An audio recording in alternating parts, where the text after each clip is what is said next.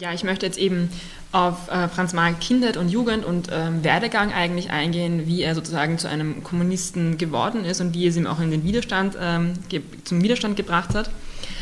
Ähm, Franz Marek wurde als Ephraim Feuerlicht am 18. April 1913 in Premischl in Galizien geboren äh, und seine Familie zog kurz nach seiner Geburt nach Wien.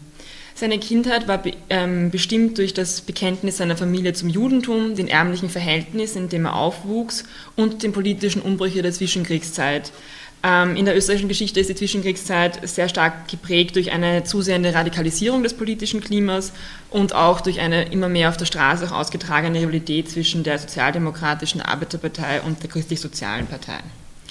Marek wuchs im zweiten Wiener Gemeindebezirk auf. Das war ein traditionelles Siedlungsgebiet von Jüdinnen und Juden, ähm, dementsprechend religiös geprägt und ein verstärktes Ansiedlungsgebiet für jüdische Einwanderer aus dem Osten. Zudem war der Bezirk auch ein sehr stark politischer Ort, ähm, insbesondere geprägt durch den Zionismus und den Sozialismus. Dieses politische Klima ähm, brachte Marek schon früh in Kontakt mit unterschiedlichen politischen Ideen und Strömungen. Auch mitbedacht muss sozusagen das Rote Wien werden, weil zwischen 1918 und 1934 ähm, äh, die äh, Sozialdemokratische Arbeiterpartei die absolute Mehrheit im Landtag und Gemeinderat hatte und damit auf städtebaulicher, ähm, politischer und auch ähm, sozialer Ebene das Bild der Stadt sehr stark prägte. Die ersten Jahre seiner Kindheit sollten aber vor allem durch das Judentum und ähm, vor allem das familiäre Bekenntnis seiner, ähm, zum Judentum seiner äh, geprägt sein. Er war und auch des Zionismus. Er war Anhänger des Fußballclubs Hakor, das war einer der führenden Fußballclubs äh, jüdischer äh, Juden und Jüdinnen ähm, damals.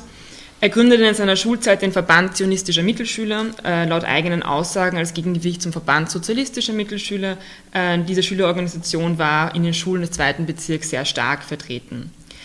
Er selbst beschreibt die Gründung des ähm, Verbands für zionistische Mittelschüler als seine, den Beginn seiner politischen Laufbahn. Ähm, die Verbundenheit mit den Ideen des Zionismus brachten ihn auch zum Hajomer Haseir ähm, und äh, er trat dort ein und ähm, das ist eine Jugendorganisation, äh, die sich sehr stark, ähm, die sehr stark durch sozialistische, ähm, von Arbeiterkindern geprägt worden ist und die Organisation stand, entstand 1916 in Wien. Primäres Ziel der Aktivitäten des Schomer war es aber die Auswanderung nach Palästina.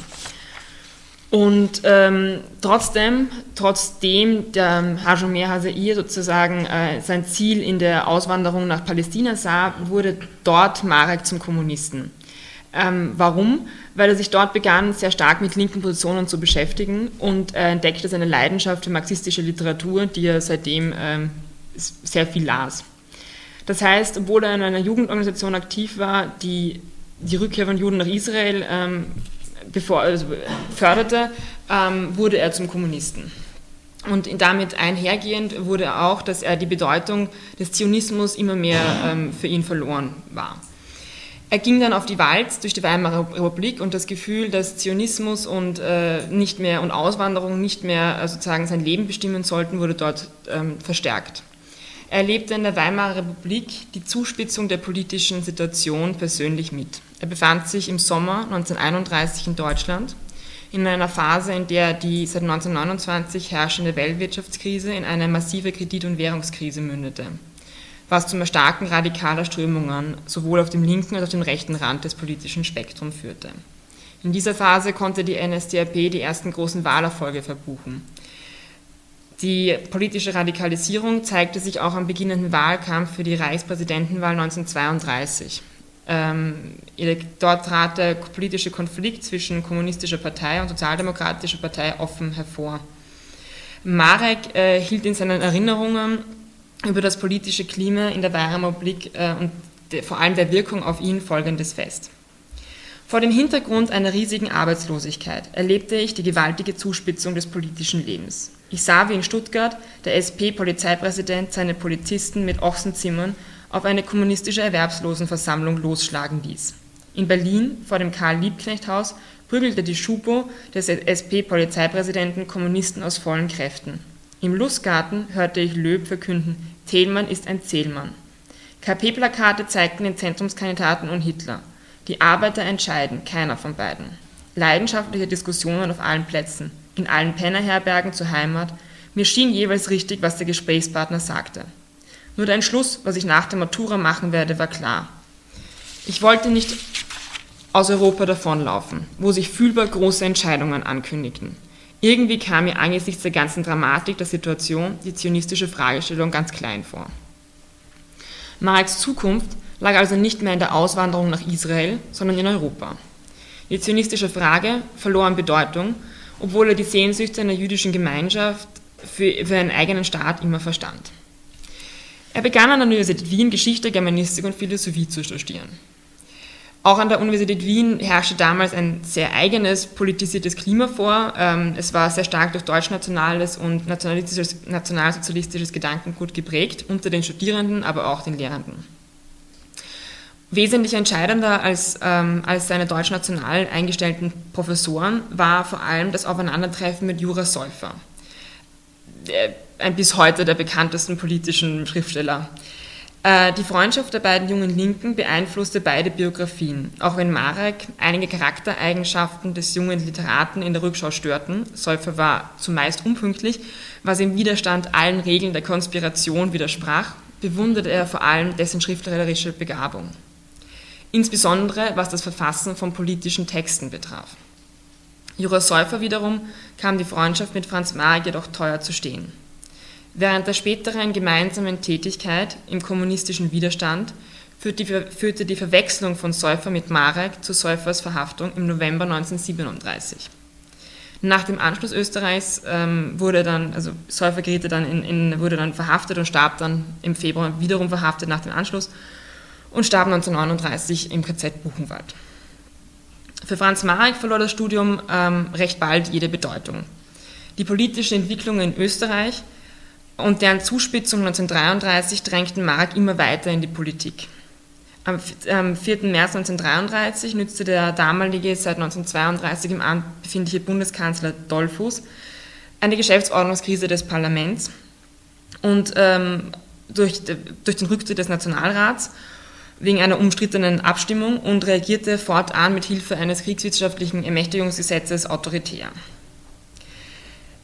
immer stärker in den kommunistische zur KPÖ drängte Marek, aber vor allem der Bürgerkrieg im Februar 1934. Also das ist eine der zentralsten äh, Kapiteln der österreichischen, also der Geschichte der österreichischen Arbeiterbewegung, wo sich vor allem sozialdemokratische ähm, Einheiten und paramilitärische Einheiten des christlich-sozialen Lagers gegenüberstanden.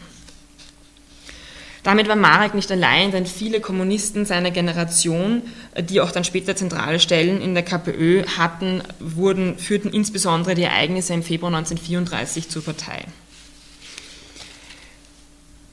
Marek trat 1934 eben der KPÖ bei und begann sich sogleich im Widerstand äh, zu engagieren. Damit wurde aus dem, aus dem jüdisch oder marxistisch und marxistisch orientierten Studenten Ephraim Feuerlicht der kommunistische Widerstandskämpfer Franz Marek. Die KPÖ war in Österreich seit, seit, Mai, seit 26. Mai 1933 verboten und kämpfte fortan illegal gegen das Regime. Dieses ging mit umfangreichen Verfolgungsmaßnahmen gegen den kommunistischen Widerstand vor. Eine wesentliche Säule des Widerstandskampfes war damals der propagandistische Kampf. Es galt, Flugblätter und Zeitungen zu verteilen und auch Plakate und mit Plakaten und Parolen Präsenz zu zeigen. Die Parteiorganisation musste in der Illegalität neu strukturiert werden und im Februar 1934 übersiedelte das Zentralkomitee der KPÖ von Wien nach Prag. Marek selbst bezeichnete die, die ersten Jahre im Widerstand als seine Lernjahre. Jene Zeit, in der er die, die Arbeit und strikte Konspiration der Illegalität verinnerlichte. Nach seinen ersten Aufgaben, die im Beschaffen von Wohnungen und Deckadressen sowie dem Anlegen von Literaturdepots bestanden, half er im Rahmen der Komintern der Kommunistischen Partei Rumäniens bei der Installierung eines Sekretariats in Wien. Es folgte ein rascher Aufstieg. Bereits im Herbst 1935 übernahm er die Leitung des äh, Apparats der KPÖ und damit eine zentrale Funktion in der Partei. Im Juli 1936 stieg er zum Leiter der illegalen Agitation und Propaganda auf. Damit gehörte auch die Herausgabe des Pressedienstes der Roten Fahnen, eine mehrmals monatlich erscheinende Informationsbroschüre, äh, die eben Leserschaft über aktuelle politische Ereignisse und Haltungen der KPÖ informierte, zu seinen zentralen Aufgaben. Festzuhalten zu Mareks Tätigkeit im Widerstand ist er damit sein großes Glücksgefühl verbannt. Er hatte das Gefühl, einer wunderbar nützlichen Arbeit zu leisten, wie er es selbst ausdrückte in seinen Erinnerungen. Diese Einstellung behielt er auch während seiner Tätigkeit in der französischen Resistance. Durch diese Freude an der Arbeit schaffte äh, und diese, auch diese Erfüllung, die er damit verband, äh, gelang es ihm aber auch, politische Realitäten auszublenden. So sah er unkritisch über die zwischen 1936 und 1938 stattfindenden Moskauer Prozesse hinweg und ähm, übersah auch, dass 1938 auch große Teile der österreichischen Bevölkerung, auch innerhalb der Arbeiterschaft, äh, den Anschluss an das Deutsche Reich befürworteten. Marek selbst wurde im Februar 1938 äh, auf Beschluss der Parteileitung als Leiter der Agitation und Propaganda abgelöst. Bald nach dem Anschluss ging er nach Frankreich ins Exil. Frankreich war bereits ab, ab 1933-34 ein Land verstärkter Immigration. So war ähm, sowohl aus Österreich als auch aus, dem Deutschen, aus Deutschland, bedingt durch die Machtübernahme der NSDAP und durch die Repressionen des ähm, Regimes in Österreich. Nach dem Anschluss Österreichs 1938 flüchteten verstärkt rassistisch oder politisch verfolgte Personen aus Österreich nach Frankreich.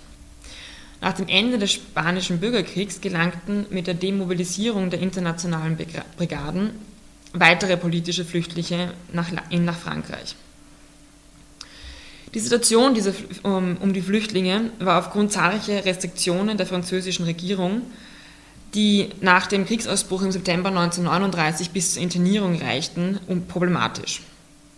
Insbesondere Flüchtlinge aus dem Deutschen Reich gerieten verstärkt in den Fokus, da man Spione innerhalb der deutschsprachigen Immigrantengruppen befürchtete.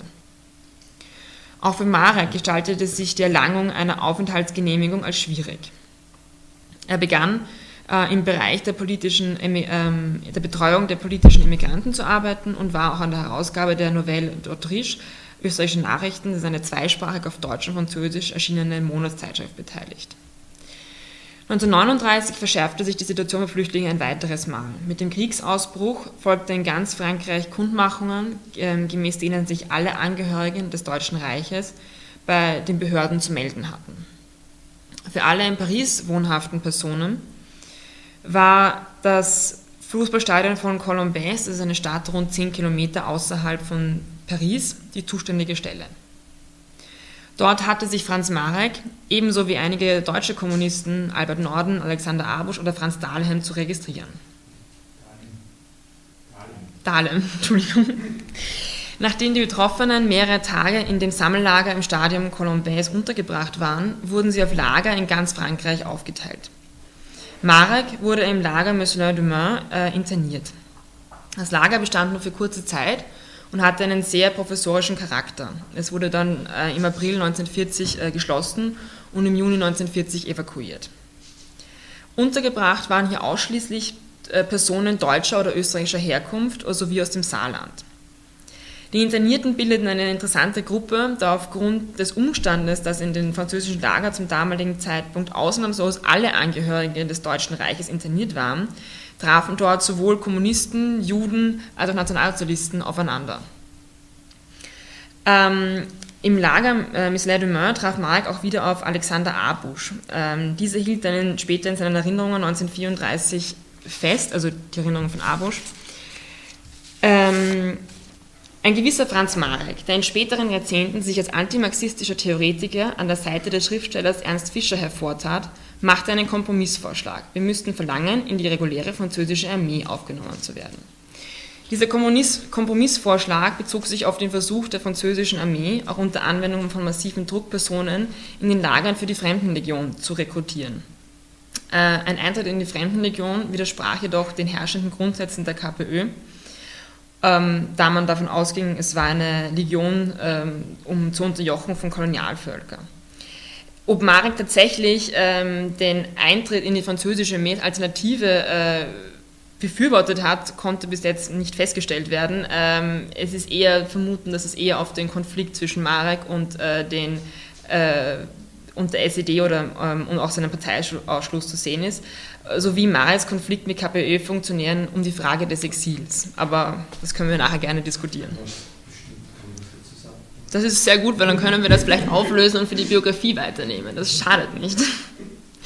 Zutreffend ist aber, dass Marek Anfang 1940 eine, in eine äh, Pres Prestatärkompanie, einem halbmilitärischen Hilfsdienst, eingegliedert wurde. Teile dieser Arbeitsgruppen, auch jene Mareks, wurden der britischen Armee für Befestigungsarbeiten zur Verfügung gestellt. Nach dem Rückzug der britischen Armee ähm, vor dem Einmarsch der Wehrmacht konnte Marek nach Südfrankreich flüchten. Hier begann für ihn wieder das Leben in der Emigration, dem er jedoch absolut nichts abgewinnen konnte. Umso erfreuter war er, als er im Dezember 1941 den Auftrag erhielt, in Paris sich wieder aktiv am Widerstandskampf zu beteiligen. Denn, wie gesagt, der Widerstandskampf bedeutete für ihn eine Erfüllung und das Wissen einer absolut nützlichen Arbeit nachzugehen. Die Möglichkeit, ins Exil nach Übersee zu gehen, stellte für ihn keinerlei Option dar. Vielmehr brachte er jenen Funktionären äh, die Unverständnis entgegen, die ins Exil gingen, um dort das Ende des Krieges abzuwarten, wenn noch der Kampf äh, gegen den Faschismus nach Taten verlangten. Und da gibt es auch ein schönes Zitat, wie ich finde, aus seinen Erinnerungen. Heute scheint es mir gewiss, dass mein ganzer Habitus, mein ganzer Lebensstil weitgehend durch die Tatsache geprägt worden sind, dass die Jahre der Illegalität die glücklichste Zeit meines Lebens war. Ich dachte oft an die prominenten deutschen Kommunisten, Norden Bruno Köhler-Abusch, die ich 1940 in Südfrankreich getroffen hatte, auf der Flucht nach Lateinamerika, um sich aufzuheben. Wofür? Wozu leben sie eigentlich, fragte ich mich. Und was ist das für eine internationale Solidarität, die die Franzosen allein bluten lässt? Auch ich hatte ein kubanisches Visum von meiner Schwester Nettie unter schweren Opfern gekauft, aber ich dachte nicht daran, davon Gebrauch zu machen. Marek kehrte im Jänner 1942 ins besetzte Paris zurück. Er wurde im Auftrag der Partie Communiste Français im Bereich der Travail anti-allemand aktiv. Kurz unterbrechen, das ist ein, ein, blöder Fehler, der in Österreich total kassiert ist. Nicht anti-allemand, sondern Travail allemand heißt die Arbeit der Deutschen in, der Resistance. Das ist ein Fehler, der kassiert steht. Variiert aber auch hier Variiert in Erinnerungen im Archiv von den deutschen Kommunisten. Sie haben es, äh, sind beide Schreibweisen vorhanden. Ja, aber es ist ja. klar, das ist äh, TA. Ja. Die, die Französischkunden haben es ja. richtig gemacht. TA. TA.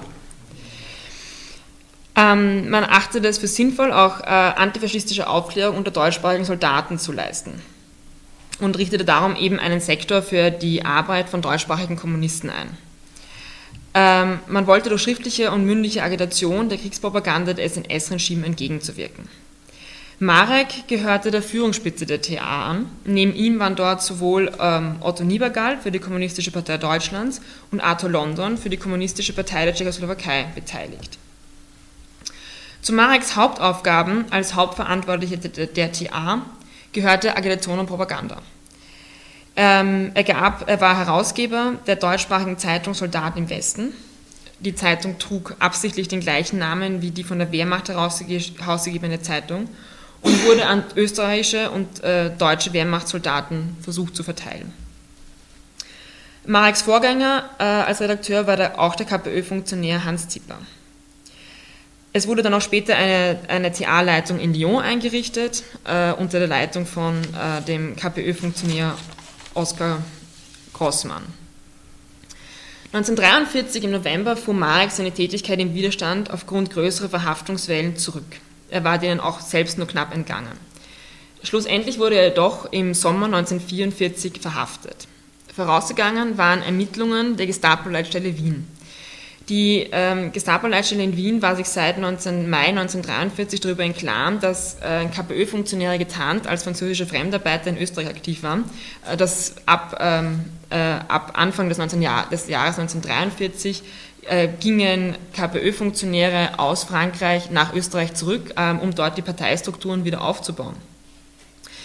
Die Verbindungen zwischen äh, Österreich und Frankreich wurden dann auch nach, der, nach dieser Verhaftungswelle im November 1943 deutlich.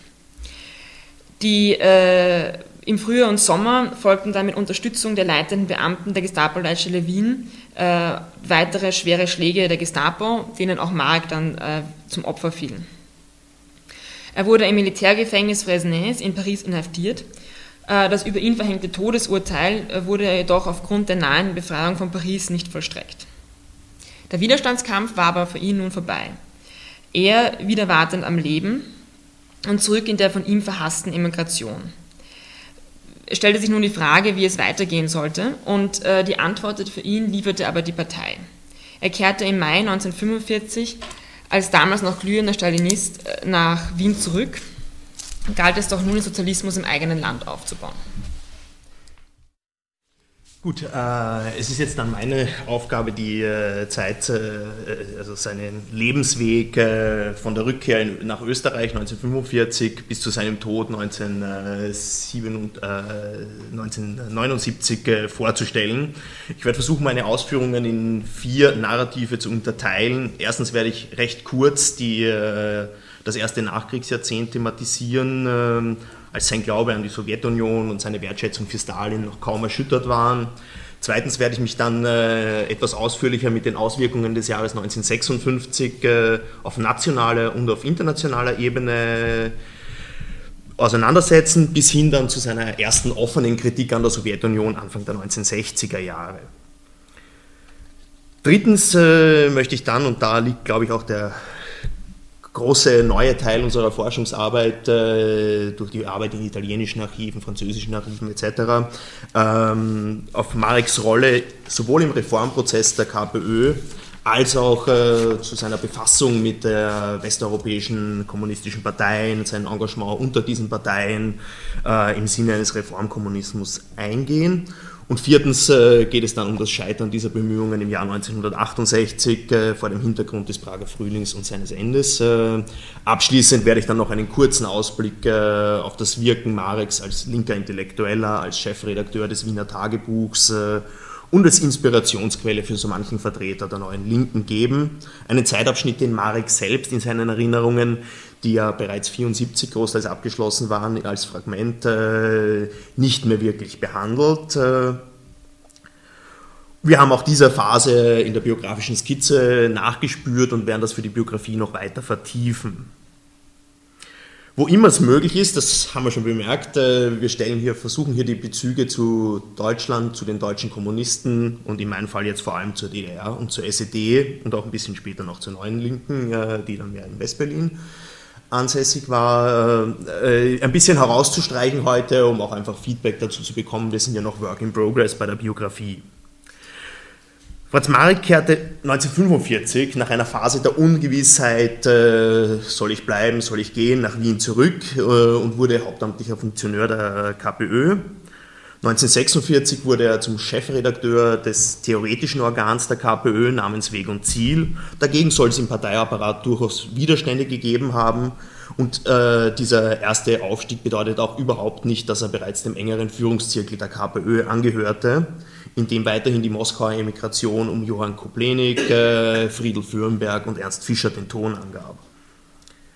Ab 1948 gehörte Marek dann, Marek dann auch dem politischen Büro der KPÖ an ähm, und nach seiner Rückkehr ist, äh, war er, wie, wie, er selbst sagt, ein gläubiger Stalinist, äh, dem als Chefredakteur des theoretischen Organs auch die Aufgabe zufiel, den Parteimitgliedern sämtliche Schwankungen der sowjetischen Politik äh, und die Entwicklung in den sozialistischen Staaten zu erklären, so unmöglich das teilweise auch war. Dies galt für den Bruch Stalins mit Tito, für die Schauprozesse und insbesondere für den Versuch, äh, den österreichischen Lesern die Vorzüge der Volksdemokratie näher zu bringen. 1949 verfasste er die Lobpreisung der österreichischen Kommunisten zu Stalins 70. Geburtstag. Und trotz aller innenpolitischen Rückschläge in Österreich war Marek nach wie vor der festen Überzeugung, der richtigen Sache zu dienen. In seinen Lebenserinnerungen berichtet Marek über zahlreiche Fehlentwicklungen in der Sowjetunion, in den sozialistischen Staaten und in der KPÖ. Jedoch fügt er auch stets gleich hinzu, dass er zeitgenössisch dafür blind war und Kritik darüber zu artikulieren kam ihm nicht in den Sinn. Ich kann Ihnen die Geschichte der KPÖ im ersten Nachkriegsjahrzehnt nur in aller Kürze skizzieren, jedoch scheint mir wichtig, ein paar Punkte festzuhalten, die den äh, relativ raschen Bedeutungsverlust dieser Kleinpartei in Österreich äh, prägen. Die österreichischen Kommunisten waren, in Öst, waren, also die Kommunistische Partei war in Österreich nie die Arbeiterpartei. Das ist die Rolle, die der Sozialdemokratischen Partei oder nach 1945 der Sozialistischen Partei zukam. auch wenn sich die Popularität der KPÖ durch die Leistungen im Widerstand merklich erhöht hatte. Trotz einer sowjetischen Besatzungszone und Vier-Mächte-Besatzung bis 1955 äh, hatte die KPÖ bei den Österreich, in Österreich bereits seit 1945 freien Wahlen niemals die 6%-Marke geknackt. Dies lag aber nicht nur an der Performance der KPÖ, sondern vor allem auch an dem Verhalten der sowjetischen Besatzer und am abschreckenden Beispiel der Volksdemokratien in der direkten Nachbarschaft, aus denen nicht, äh, eine nicht geringe Zahl von Flüchtlingen nach Österreich strömte und die sich dann sukzessive ab 1947, 48 durch den Eisernen Vorhang von Österreich abschotteten. Österreichische Kommunisten bezeichneten diese externen Faktoren als Ziegelsteine, die ihnen auf den Kopf gefallen wären. Und auch Marek bediente sich dieses Erklärungsmodells. Die KPÖ war zwar bis 1947 in der Regierung, aber bereits in dieser nach der Wahlniederlage von 1945 sehr marginalisiert. Das Ansinnen einiger Funktionäre, zumindest im sowjetisch besetzten Ostösterreich, eine Volksdemokratie zu errichten, äh, wurde sogar von der Moskauer Führung zurückgewiesen. Äh, und ich springe jetzt ein bisschen in der Zeit. Äh, ein Jahr bevor sich Österreich nicht zuletzt aufgrund der Zusicherung, sich selbst einen neutralen Status zu geben, seinen Staat den Staatsvertrag erhielt, hatten die Kommunisten 1954 ihre Propaganda für ein neutrales Österreich eingestellt. was Marek besonders geschmerzt hat, weil er selbst die, die eigentlich den Weg zur Neutralität immer wieder in Artikeln vertreten hatte. Mit dem, äh, auch nach dem Abschluss des Staatsvertrags kam äh, Marek die Rolle des publizistischen Erklärers dieser Politik zu, insbesondere auch im Ausland und so auch in der DDR, die ihm dann ein Jahrzehnt später wohl keine Plattform mehr geboten hätte. Im Oktober 1955 reiste er als Vertreter der KPÖ zum sechsten Jahrestag der DDR nach Ostberlin und sprach in seiner Grußadresse dankend von der Bedeutung der DDR bei der Verteidigung der erlangten Souveränität da diese im Gegensatz zur Bundesrepublik stets feierlich das Recht unseres Volkes auf Eigenstaatlichkeit unterstützt und unterstrichen habe. Seine Rede schloss er mit den Worten, Zitat, deshalb Gruß und Dank den Weggefährten im Kampf gegen den deutschen Militarismus, den schlimmsten Feind des österreichischen und des deutschen Volkes. Zitat Ende. Dies kann man natürlich als Ausdruck antifaschistischer Solidarität verstanden werden, es zeigt aber auch, dass äh, sich Marek trotz der blutigen Niederschlagung des 17. Juni 1953 äh, durch sowjetische Besatzungstruppen keineswegs von, der Ostdeutsch, von dem ostdeutschen Realsozialismus distanzierte und dafür bedurfte es auch noch mehr als der Erschütterungen des Jahres 1956. Das Ende der Besatzung versetzte der KPÖ einen schweren Schlag, kostete ihr viele der verbliebenen Einflussmöglichkeiten und führte zu einem Mitgliederschwund. Es kann als gesichert gelten, dass äh, mindestens ein Drittel der Mitglieder die Partei verließen. Vor diesem Hintergrund beschwor Franz Marek Anfang 1956 äh, die Parteimitglieder noch aus voller Überzeugung, dass sie nach wie vor der richtigen Sache dienen würden und die sozialistische Demokratie per se demokratischer sei als jede bürgerliche weshalb eine enge Verbundenheit mit der Sowjetunion und den sozialistischen Staaten eine Notwendigkeit wäre. Gut zwölf Jahre später sollte er exakt das Gegenteil schreiben. Der Prozess auf dem Weg dorthin begann mit den Enthüllungen Khrushchevs auf dem 20. Parteitag der KPDSU. Mit diesem brach in Marek, wie er selbst sagt, der Stalin-Mythos zusammen. In Weg und Ziel schrieb er, ich zitiere wörtlich mit einigen Auslassungen, die Ereignisse hätten gezeigt, dass man nicht einfach blind der Sowjetunion vertrauen kann. Kein Kommunist und keine kommunistische Partei ist der Notwendigkeit des selbstkritischen Denkens enthoben. Auch die Führung eines sozialistischen Staates kann Fehler machen. Zitat Ende.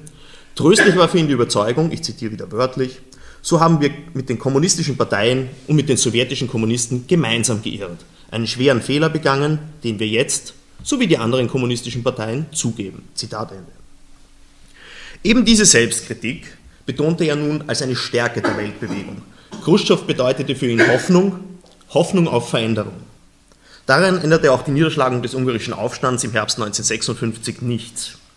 Marek rechtfertigte sie als äh, Niederschlagung der Konterrevolution und die Ursachen für die eingetretene Lage deutete er dahingehend, dass die Korrektur der jahrelang akkumulierten Fehler, die der, zweite, äh, die der 20. Parteitag in Angriff genommen hatte, in Ungarn eben nicht bzw. nur ungenügend umgesetzt worden sind.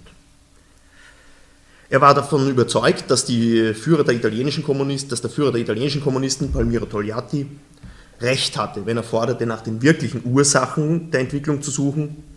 In der KPÖ wurde die Fehlerdiskussion jedoch aber rasch zugunsten der Einheit der Partei abgebrochen. Ernst Fischer, der diese Diskussion durchaus führen wollte, gehörte nun abrupt nicht mehr zum engsten Führungskreis der Partei und dieser sah den 20. Parteitag eher als einen Betriebsunfall, wollte weitermachen wie bisher, sprach nun aber vom Weg, vom österreichischen Weg zum Sozialismus, innenpolitische Erfolge blieben aus. In jenen Jahren lassen sich in Marx publizistischen Schaffen weder besondere Kritik noch Reformgeist ausmachen. Nach außen blieb er auf Parteilinie, denn er glaubte nach wie vor an die Sache des Kommunismus und hoffte auf Veränderung durch Khrushchev und Togliatti. Nachdem die KPÖ bei den Wahlen 1959 ihre letzten Parlamentssitze verloren hatte, forderte Marek intern erfolglos den Rücktritt der gesamten Parteiführung. Ernst Fischer sieht in diesem Ereignis Mareks Bruch mit dem Apparat, einen Moment der Befreiung einer gehemmten Individualität. In dieser Stunde fand Marek auch mit Ernst Fischer zusammen. Ihr Verhältnis war davor nicht optimal. Äh, und Fischer zog sich fortan immer mehr aus der aktiven Parteiarbeit zurück, und Marek ersetzte ihn auch immer stärker auf internationaler Ebene. In den zeitgenössischen Publikationen, wie ich bereits angedeutet habe, lässt sich von einer Befreiung zunächst nichts bemerken. Der Prozess zog sich über Jahre hin. Den Glauben an einen unvermeidbaren Sieg, den Sozialismus hatte er nicht verloren, was im Sputnik-Zeitalter aber auch durchaus verständlich scheint. Der sich zuspitzende sino-sowjetische Konflikt die schwankende Haltung Moskaus, ob jetzt der Dogmatismus oder der Revisionismus der Hauptfeind der verzweifelt zu suggerieren versuchten Einheit der Weltbewegung sei, und vor allem auch innerparteiliche Entwicklungen desillusionierten Marek schließlich aber dauerhaft. Offenkundig ist in diesen Jahren, dass die westeuropäische kommunistische Bewegung immer mehr in seinen Fokus rückte. An diesem Punkt ist es, denke ich, notwendig, ein bisschen auf die internationalen Einflüsse und Prägungen im Denken Mareks einzugehen. Wenn auch weit weniger prominent als Ernst Fischer, war Marek publizistisch und in den Kontakten zu den westeuropäischen kommunistischen Parteien ein Aushängeschild der KPÖ.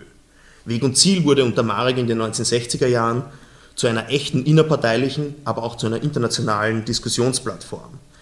Im Rahmen der Vorträge des Weg- und Zielzyklus äh, kamen prominente reformorientierte kommunistische Intellektuelle wie Roger Garaudy, Ernesto Ragionieri, Lucio äh, Lombardo Radice oder auch Eric Hobsbawm zu Wort. Ihre Vorträge wurden im theoretischen Organ der KPÖ veröffentlicht und sollten die internationale Diskussion beflügeln. In dieser wurden durchaus auch Beiträge von Marek und vor allem von Ernst Fischer rezipiert. Marek zeigte nach 1945 ein besonderes Interesse für Frankreich, zu dem er ausgiebig publizierte, und rasch aber auch für die Italien und die dortige KP.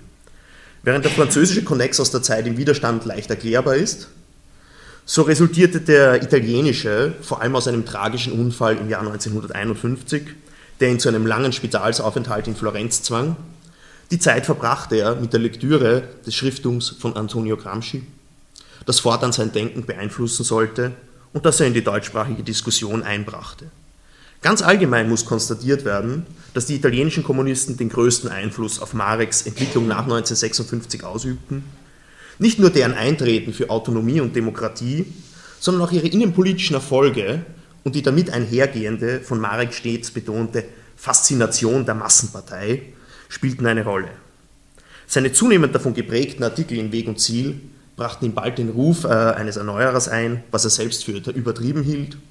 Für ihn kamen alle echten Erneuerer aus Italien, aber er war, aus, äh, er war der Überzeugung, dass eine Erneuerung nur unter der Führung der Sowjetunion möglich sei Daher trat er auch noch gegen jene auf, die mit der Sowjetunion brachen.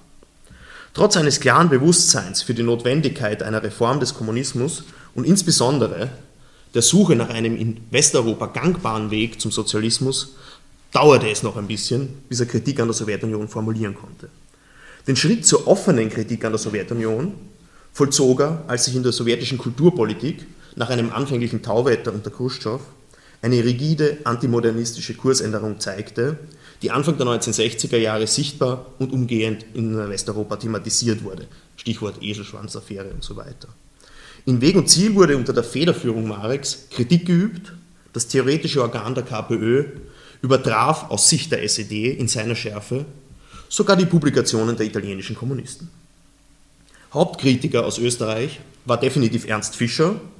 Man denke jetzt nur an seine Ausführungen zur Entfremdung auf der Kafka-Konferenz in Liblice 63, die nur einen Auftakt seiner fortan kontinuierlich vorgebrachten Kritik äh, an der Kulturpolitik der sozialistischen Staaten bedeuteten und eine Phase des Konflikts zwischen KPÖ und SED einleiteten, der die nächsten fünf Jahre prägen sollte. Zur sowjetischen Kulturpolitik meldete sich aber auch Marek sehr deutlich zu Wort. Ich zitiere exemplarisch. Wir Kommunisten eines kapitalistischen Landes, wir sind stolz darauf, dass die Kommunisten Picasso, Guttuso, Leger neue Formen gefunden haben, um Erlebnisse und Empfindungen unserer Zeit Ausdruck zu geben. Die Geschichte der Kunst lehrt uns, dass auch dekadente Kunstrichtungen eine Bereicherung der Ausdrucks- und Stilformen bedeuten können, die die Entwicklungsetappen fortschrittlicher Künstler bedeutsam beeinflussen. Deren Entwicklung aber nicht möglich ist, wenn das Experiment durch administrative Maßnahmen erschwert wird. Wir kämpfen für eine fortschrittliche, humanistische Kunst und glauben, diesen Kampf zu dienen, wenn wir Geduld und Respekt gegenüber dem Suchen und Versuchen des Künstlers bekunden. Zitat Ende. Betrachtet man diese Kunstdiskussion auf europäischer Ebene, so muss man zweifelsohne das Jahr 1963 als eine Wegmarke zur Kritik der westeuropäischen KPs an den Entwicklungen der Sowjetunion sehen. Das noch viel wichtigere Jahr stellt aber 1964 dar, in dem Toljatis äh, berühmtes Memorandum veröffentlicht wurde und auch Khrushchev abgelöst wurde. Noch vor dem Ableben Toljatis publizierte Marek zur Haltung der westeuropäischen Arbeiter Bewegung äh, zum sozialistischen Staatensystem. Vor dem äh, Hintergrund der, Weltlage, der Lage der Weltbewegung hielt er fest, ich zitiere wieder wörtlich, darüber hinaus hat uns die Gedankenwelt des 20. Parteitags der KPDSU ein für alle Mal die Erkenntnis vermittelt, dass die Solidarität auch Raum haben muss für kritische Stellungnahmen, die in gewissen Fragen und Situationen auch öffentlich erfolgen müssen. Die Solidarität mit den sozialistischen Staaten wird durch die autonome und kritische Stellung der revolutionären Arbeiterbewegung in den kapitalistischen Ländern nicht geschwächt, sondern überzeugender. Zitat Ende. Dementsprechend hielt man sich in der KPÖ auch nicht mit Kritik an der Art und Weise, wie die Absetzung Khrushchevs erfolgt war, zurück. Marek ging in seiner Auseinandersetzung mit dem Memorandum Toliatis darauf ein, ich zitiere wieder wörtlich, es ist mit Recht gesagt worden, dass die Form, in der die Ablöse Khrushchevs erfolgte und die Fragen, die dadurch aufgerollt wurden, die Gedankengänge Toliatis nur zu deutlich bestätigt haben. Zitat Ende. Das Fehlen einer öffentlichen Diskussion war für Marek der Hauptkritikpunkt. Er verband dies mit der, der nachdrücklichen Forderung nach Beweisen für die Überlegenheit des, der sozialistischen Demokratie, die nun endlich äh, einen entsprechenden Anschauungsunterricht äh, leisten sollte. Anschauungsunterricht wird bei Marek dann ein ganz, ganz zentrales Wort. Im Grunde hielt Marek äh, der Sowjetunion aber weiterhin die Treue, auch wenn ihm nach dem Sturz Khrushchevs Böses schwante. Da die KPÖ-Politiker, die das Vertrauen der KPDSU genossen, die Sowjeten, den sowjetischen Versicherungen, wonach sich nichts ändern werde, Glauben schenkten, eröffnete sich in der KPÖ ein Reformweg, der weder im Sinne des sozialistischen Lagers noch eines Großteils der Parteigranten war. Die am 19. Parteitag der KPÖ 1965 beschlossenen, von Franz Marek verfassten und stark italienisch inspirierten Thesen gingen mit Blick auf die Fra Fragen von Autonomie und Demokratie über alles äh, hinaus, was bis jetzt andere, bis zu diesem Zeitpunkt andere westeuropäische kommunistische Parteien beschlossen hatten. Aber dieser Reformweg entsprach eben nicht der tatsächlichen Verfasstheit der Partei. Darüber können die offenen Diskussionen über Demokratie und Sozialismus äh, in Weg und Ziel und die Tatsache, dass in jenen Jahren sogar die Protokolle der ZK-Sitzungen veröffentlicht wurden, nicht hinwegtäuschen. Spätestens ab diesem Zeitpunkt bekämpfte die SED nicht mehr nur die Person Ernst Fischer, sondern stellte sich immer offener gegen die programmatische Ausrichtung der KPÖ, für die man richtigerweise Franz Marek verantwortlich macht.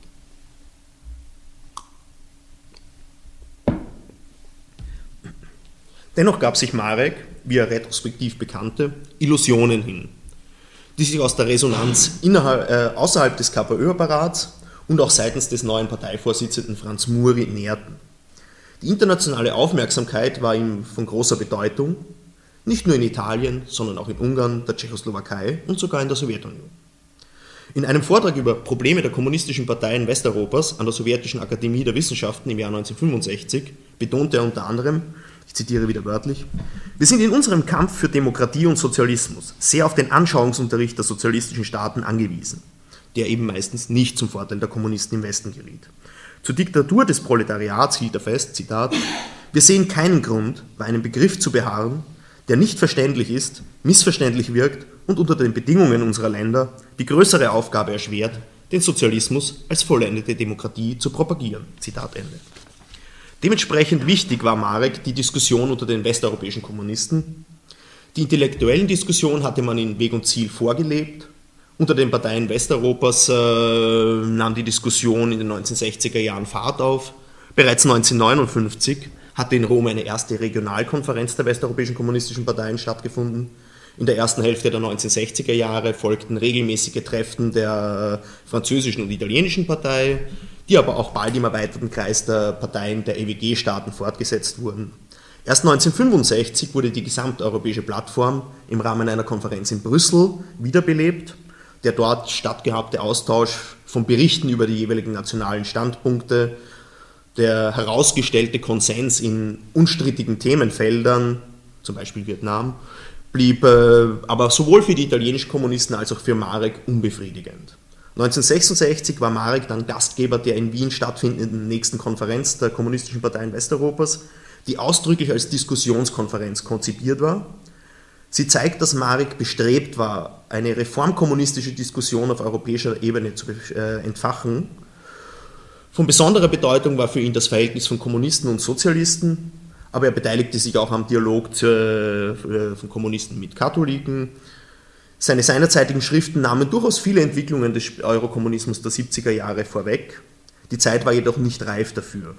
Sein Einleitungsreferat auf der Konferenz hatte Marek äh, mit äh, Blick auf die sozialistischen Staaten mit folgenden Worten geschlossen, Zitat, wenn wir hier ruhig, sachlich und kameradschaftlich über allgemeine Probleme unserer Bundesgenossenschaftspolitik diskutieren, können wir in unserer Lage nicht umhin festzustellen, dass die Nachbarschaft sozialistischer Länder für unsere Perspektive und für den gegenwärtigen Kampf von gewaltiger Bedeutung ist. Dass aber der Strom von Zehntausenden Touristen hinüber und herüber bisher den Anschauungsunterricht von der Überlegenheit des Sozialismus nicht erleichtert, und dies nicht nur, weil der Lebensstandard im Allgemeinen bei uns höher ist als in den benachbarten Volksdemokratien. Deshalb betrachten wir sichtbare Erfolge in der Entfaltung der sozialistischen Demokratie, in der Demokratie der sozialistischen Staaten als eine Lebensfrage unseres Kampfes und reagieren empfindlich gegenüber allen Erscheinungen, die dem elementaren demokratischen Empfinden widersprechen und deren Notwendigkeit nicht immer einleuchtend ist. In dieser Hinsicht sind Fragen der Kunst und der Kultur eminent politische Fragen. Zitat Ende. Dies war eine eindeutige Bezugnahme auf den zeitgleich stattfindenden oder kurz davor abgeschlossenen Prozess gegen Juri Daniel und Andrei Sinjawski in der Sowjetunion. Da Marek seinen Ansichten auch auf der anschließenden Pressekonferenz äh, freien Lauf ließ, beklagte sich zunächst KPD-Chef äh, Max Reimann, der von der KPÖ als Sprachrohr der SED unter den westeuropäischen kommunistischen Parteien gesehen wurde, in Ostberlin, dass sich Marek negativ über die DDR geäußert hätte. Und nun sorgten auch erstmals äh, Mareks Äußerungen für direkten Konfliktstoff zwischen SED und KPÖ. Innenpolitisch hatte die KPÖ kurz vor dieser westeuropäischen Kommunistenparteien, äh, kommunistische Parteienkonferenz äh, bei den Nationalratswahlen 1966 äh, mit einer Wahlempfehlung für die SPÖ und gleichzeitigem Verfehlen eines Grundmandats in Wien wieder eine schwere Niederlage erlitten.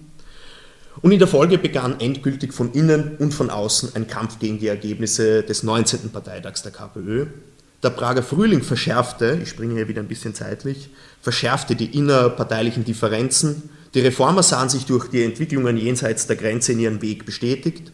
Marek, der immer wieder auf die Mängel im Anschauungsunterricht der sozialistischen Länder, äh, ja, die immer wieder die Mängel kritisiert hatte, erblickte im Prager Frühling den, die bedeutendste Lektion dieses Anschauungsunterrichts in den letzten Jahren.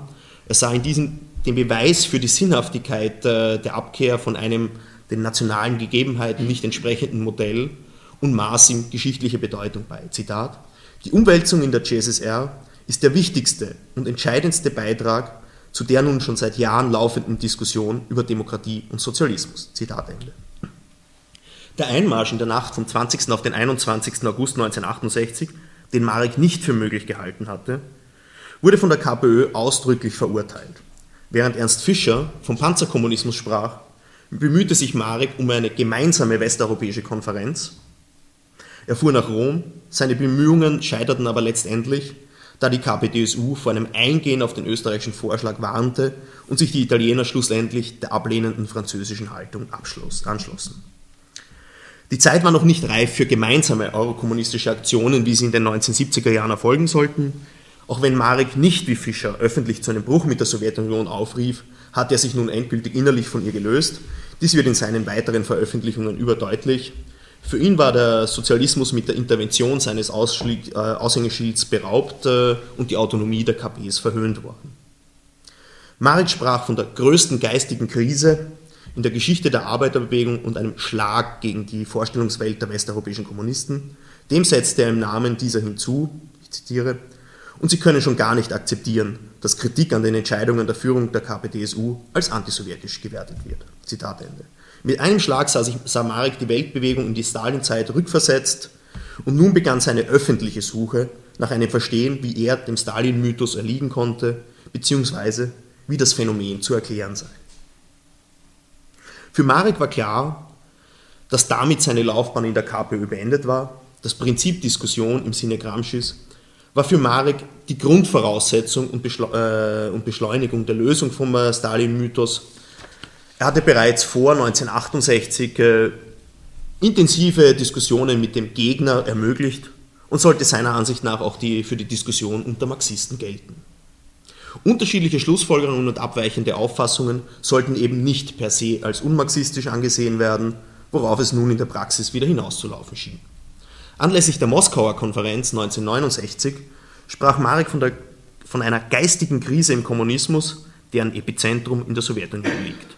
Zum sowjetischen Modell hielt er in schonungsloser Offenheit fest, Zitat, dieses Modell der Partei- und Staatsführung ist überhaupt kein sozialistisches Modell, für kein Land, auch nicht für die Sowjetunion. Zitat Ende. Die innerparteilichen und von außen, insbesondere seitens der SED, reichlich befeuerten Auseinandersetzungen in der KPÖ endeten schließlich 1969 und endgültig 1970 mit einer Niederlage der Reformer. Bereits der Parteitag Anfang 1969 bedeutete den Anfang vom Ende der Reformen der KPÖ da der Parteivorsitzende Muri in der Hoffnung, die Einheit der Partei wahren zu können, jedoch zu einem, einem Kompromiss erzwungen hatte, bei dem die Reformer auch in der, im ZK und im Politbüro blieben, schien es dem SED-Gastdelegierten Hermann Martern, Zitat, der Parteitag endete mit einem Sieg der revisionistischen Kräfte um Franz Marek. Zitat Ende. Dies war eine vollkommene Fehleinschätzung. Marek äh, legte den Posten des Chefredakteurs von Weg und Ziel zurück, ließ seine Parteitätigkeit einschlafen und wurde im November 1970 aus der Partei ausgeschlossen. Neues Deutschland brachte mit Genugtuung eine Kurznotiz. Zum Anlass wurde seine publizistische Tätigkeit im Wiener Tagebuch genommen, dem vormals kulturpolitischen Organ der KPÖ, das aber äh, bereits vor 68 de facto komplett unabhängig von der Parteilinie war. Und dieses leitete er bis zu seinem Tod 1979 als Chefredakteur. Die Gründung einer neuen Partei lehnte Marek ab, beschäftigte sich fortan äh, als linker intellektueller Publizist, der sich mit dem Stalinismus, den sozialistischen Staaten, der chinesischen Kulturrevolution und insbesondere mit der Entwicklung der westeuropäischen kommunistischen Parteien auseinandersetzte. Seine Chronik der Linken wurde zu einem integralen Bestandteil des Wiener Tagebuchs und stellt eine heute leider vergessene, in Wahrheit aber unverzichtbare Quelle für die Erforschung des Eurokommunismus dar. An der Aufarbeitung seiner Entstehungsgeschichte beteiligt sich Marek selbst mit zahlreichen Beiträgen. Die zumeist mit dem Jahr 1968 einsetzenden äh, Arbeiten zum sogenannten Eurokommunismus amputieren diesen meiner Meinung nach und wohl auch im Sinne Mareks seiner Vorgeschichte, nämlich den Interaktionen und Wechselwirkungen der frühen europäischen Reformkommunismen. Dass die europäischen Interaktionen noch über 1968 hinaus zunächst kaum Früchte trugen, ist dennoch ein Faktum. Franz Marek bedauerte es, der sich davon einen anderen Verlauf der Dinge im Jahr 1968 erwartet hätte. Doch für Marek stellte 1968 nicht nur der Prager Frühling dar, sondern auch das Entstehen einer neuen Linken faszinierte ihn. Deutlich wird dies am Beispiel der Studentenbewegung, insbesondere in Berlin. Marek und Rudi Dutschke standen in Kontakt und Marek musste einen besonderen Eindruck hinterlassen haben, vor allem dann in den 70er Jahren, wenn Dutschke seinen zweiten Sohn sogar den Vornamen Marek gab. Gretchen Dutschke berichtet darüber in ihren Memoiren. Leider wissen wir nur sehr wenig über den Austausch zwischen Marek und der Neuen Linken. Bald wähnte er in seiner Chronik der Linken aber auch äh, sowohl, die sowohl die normalisierten kommunistischen Parteien in einer schweren Krise als auch die im Umfeld von 1968 entstandene Neue Linke. Nichtsdestotrotz kamen im Wiener Tagebuch alle Strömungen zum Wort, äh, bis hin zu Il Manifesto, dem Marek große Bedeutung zumaß. Äh, den Eurokommunismus Mitte der 70er Jahre verfolgte er wohlwollend, wenn ihm auch die Uneinigkeit der führenden Parteien bewusst war und ihm die Initiativen nicht weit genug gingen. Zuletzt wuchen, sein, wuchen seine Zweifel nicht nur am Eurokommunismus, äh, sondern auch an der Sinnhaftigkeit seines eigenen Wirkens. Als er im Spätsommer 1979 plötzlich verstarb, war die Anteilnahme der internationalen Linken groß. Spektrum von äh, kleine Gruppen aus der neuen Linken bis hin zum äh, offiziellen Vertretern der italienischen kommunistischen Partei. Eric Hobsbawm verfasste einen eindrücklichen Nachruf, in dem er festhielt, er war ein Kommunist von Beruf und Berufung.